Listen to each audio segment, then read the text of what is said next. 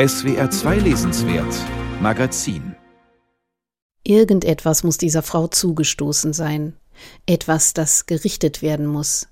Sie will Gerechtigkeit, aber sie weiß nicht, wie sie es anstellen soll.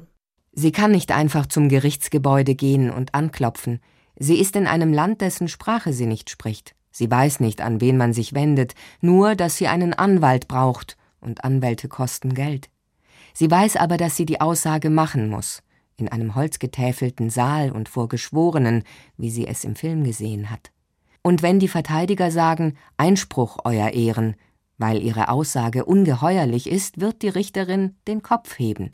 Sie wird sich Zeit nehmen, jeden Verteidiger zu mustern, und das wird lange dauern, weil für Männer wie diese ein einziger Verteidiger nicht reicht. Einspruch abgelehnt, wird die Richterin sagen. Bitte, Adina Scheibal, sprechen Sie weiter. Die ersten Seiten von Antje Ravik-Strubels neuem Roman skizzieren fast klinisch das Porträt einer Frau Anfang 20 im Griff ihrer posttraumatischen Belastungsstörung. Alles, die Geräusche, die Gegenstände in der kärglichen finnischen Plattenbauwohnung, ihr eigener Körper, ihre Vergangenheit und ihre Gegenwart hat seinen Zusammenhalt verloren. Nicht einmal ihr Name scheint ihr noch zu gehören. Adina ruft ihre Mutter sie, Sala hat ihr Geliebter sie genannt. Nina hieß sie für Männer, die ihr das zugefügt haben, was die junge Frau in Helsinki vor Gericht bringen will. Kleiner Mohikaner ist der Schutzname, den sie sich selbst gibt.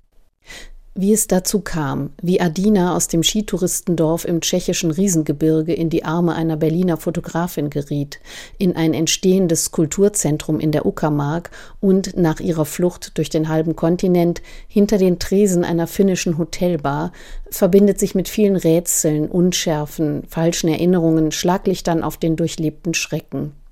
Sie füllen die verbleibenden 400 Seiten des Romans Blaue Frau, in dem Antje Ravik-Strubel das schmerzhafte Geschick dieser eigenwillig verletzlichen Figur verknüpft mit brennenden Fragen der Gegenwart. Eins dieser Themen verkörpert sich in Adinas zeitweiligem Geliebten Leonides, einem EU-Abgeordneten aus Estland mit Gastprofessur in Helsinki. Was diesen Politikwissenschaftler umtreibt, ist der weiter schwelende Ost-West-Konflikt innerhalb Europas, den die Länder des alten Westens so erfolgreich ignorieren.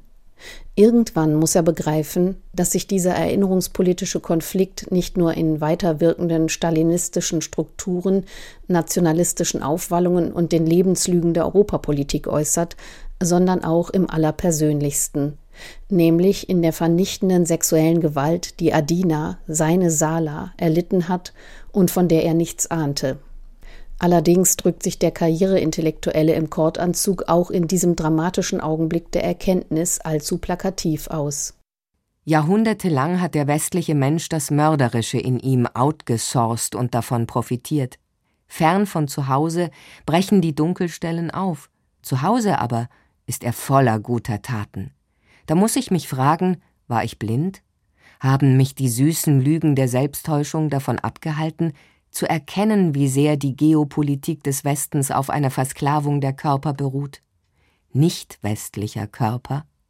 Das bestimmende Rätsel des Buchs ist die titelgebende blaue Frau. Sie taucht zunächst als eine Art Geist der Erzählung auf, als Gestalt, die der Erzählerin ihre eigenen Zweifel und Beweggründe zu reflektieren scheint und verschwimmt gegen Ende zunehmend mit der Hauptfigur Adina. Gleichzeitig gibt die Erzählerin gut metafiktional immer mehr über die Bedingungen preis, unter denen der Roman entstand. Acht Jahre lang hat Antje Ravik-Strubel nach eigenem Bekunden daran gearbeitet, auch während ihrer Aufenthalte als Writer in Residence in Helsinki. Ich bin wegen der Geschichten hier, die ich bisher übersehen habe. Im europäischen Kontext ist Finnland die Schnittstelle zwischen Ost und West, auch wenn ich das zwischendurch verworfen habe. Ost- und Westeuropa sind nicht nur geografisch, sondern auch vom Tempus her verschieden. Während der Westen die Ausbildung einer europäischen Identität mit der Bewältigung der Erfahrungen des Zweiten Weltkriegs für abgeschlossen hielt, tauten in den Ostblockländern die jahrzehntelang im organisierten Vergessen eingefrorenen Erinnerungen an den Krieg erst nach dem Zusammenbruch des Sowjetregimes auf. Selbstredend kann der moderne Roman, der große Allesfresser, auch solche essayistischen Brocken verdauen. Noch störender ist allerdings die Verteilung der Partien von klugen, schönen Finninnen, durchgeknallten Berlinerinnen zwangsprostituierten Polinnen, weltfremden Intellektuellen und gewissenlosen Schurken. Was Strubel hier auftreten lässt, streift das Klischee nicht nur. Einer dieser Schurken ist ein uckermärkischer Subventionserschleicher mit dem sprechenden Vornamen Rafzan, was sich mit V schreibt, aber nach Doppel-F klingt. Ein anderer, der schlimmste überhaupt, ist ein Kulturfunktionär aus dem Schwäbischen, der seinen Russlandfetisch beim Vergewaltigen junger Osteuropäerinnen straflos ausagiert. Wie zur Entschädigung serviert Antje Ravik-Strubel immer wieder große Portionen ihrer berückenden Schilderungen ungefährer Landschaften, innerer wie äußerer. Abendsonne hat die Bootsschuppen, das Wasser und die algenüberspülten Steine erfasst. Blätter liegen im Sand. Gelb durchsprenkeltes Grün der Birken. Die Stämme sind nass, die Flechten schattig von Feuchtigkeit. Die blaue Frau kommt vom Ufer herauf, als die Röte nachlässt, bleibt ein Schimmer auf ihrem Gesicht zurück. Verschiebt es, richtet es neu ein. Die Haut wie die Faltungen des Sandes. Sie erinnert mich an jemanden. Die Frage ist dennoch, ob Strubel der Geschichte ihrer Hauptfigur nicht zu viel aufbürdet das Mädchen mit den sehnigen Gliedmaßen und der kindlichen Seele, der kleine Mohikaner und letzte Teenager seines Dorfs, entdeckt sich und seine fluide Sexualität ja gerade erst. Hinter all den politischen und philosophischen Diskussionen, den literarischen Bezügen und Erwägungen droht Adina Scheibal, die junge Frau aus dem tschechischen Riesengebirge, zu verschwinden, anstatt sichtbar zu werden.